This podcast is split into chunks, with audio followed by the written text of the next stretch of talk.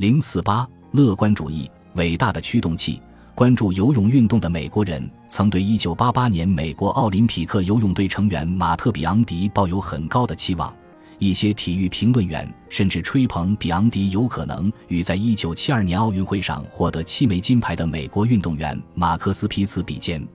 结果，比昂迪在奥运会的第一项赛事二百米自由泳中居然只获得了第三名，令人大跌眼镜。第二项赛事一百米蝶泳，比昂迪在最后一米被另一位运动员赶超，再次与金牌擦肩而过。体育评论员认为，前面两项赛事的失利肯定会影响比昂迪后面的比赛，但是比昂迪从失败中奋起，在接下来的五项赛事中全都夺得了金牌。宾夕法尼亚大学心理学家马丁·塞利格曼对比昂迪的东山再起一点都不感到奇怪，他在当年奥运会之前曾经对比昂迪进行过乐观测试，在塞利格曼的实验中。比昂迪的教练在一项展现比昂迪最佳表现的特别活动期间，故意告诉他一个比真实成绩差的虚假成绩。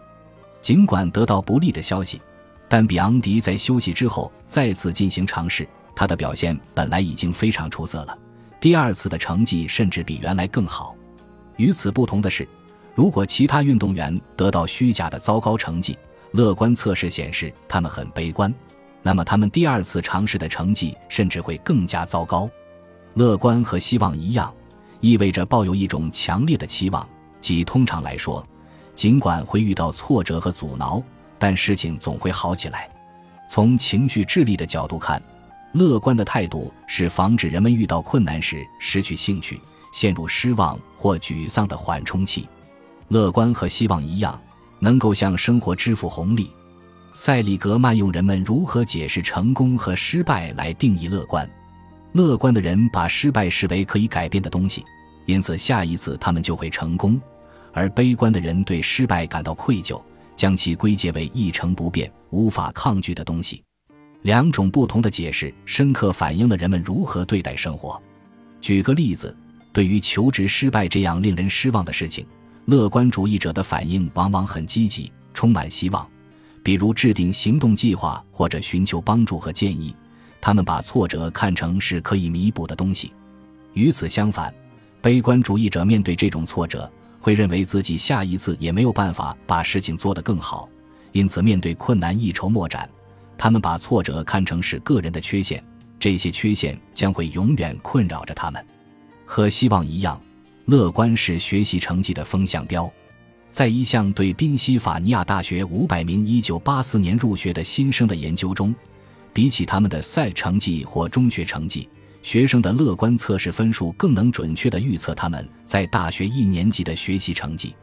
从事这项研究的塞利格曼指出，大学入学考试可以衡量才能，而学生的解释模式可以表明谁放弃了。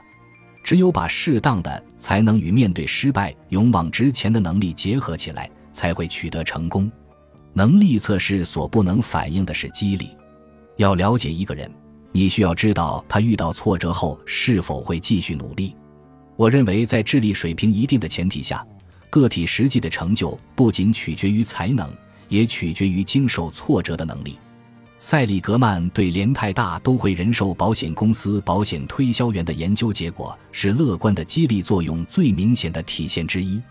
在所有推销行业，平静的接受拒绝是必不可少的能力，尤其是在推销保险产品的时候，推销员碰钉子的比例高得令人气馁。也正是因为这样，大约三十四的保险推销员在三年之内就放弃了这份工作。塞里格曼发现，天性乐观的推销员在工作的前两年卖出的保险产品比悲观的推销员要多百分之三十七，而在工作的头一年。悲观者辞职的比例是乐观者的两倍。此外，塞利格曼还说服联泰大都会人寿保险公司聘请了一批特殊的应聘者。这些人乐观测试的分数很高，但没有通过常规的遴选考试。这批特殊的保险推销员在头一年卖出的保险比悲观者多百分之二十一，在第二年多了百分之五十七。乐观者在推销行业的成功，说明了乐观态度是一种情绪智力。推销员受到的每一次拒绝，都是一个小小的挫败。对挫败的情绪反应是调动足够的激励继续努力的关键。随着被拒绝次数的增多，推销员士气低落，再次拨打电话变得越来越困难。对悲观者来说，拒绝尤其难以承受，他们会把拒绝解读为我是一个失败者，我永远也卖不出一份保险。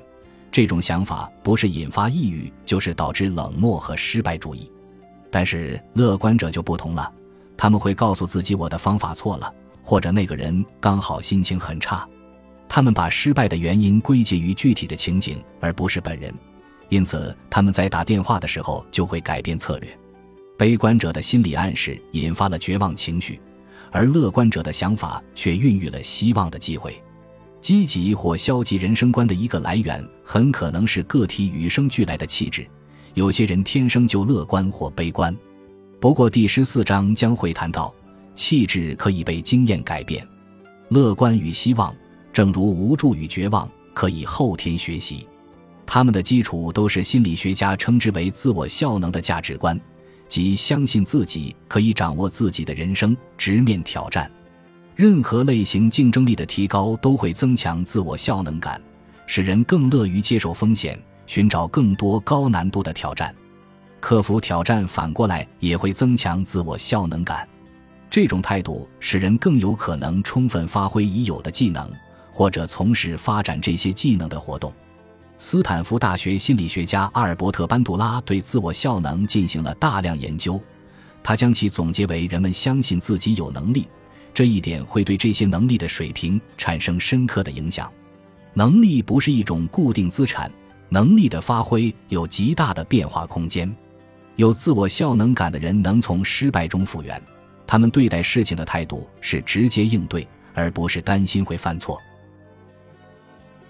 本集播放完毕，感谢您的收听，喜欢请订阅加关注，主页有更多精彩内容。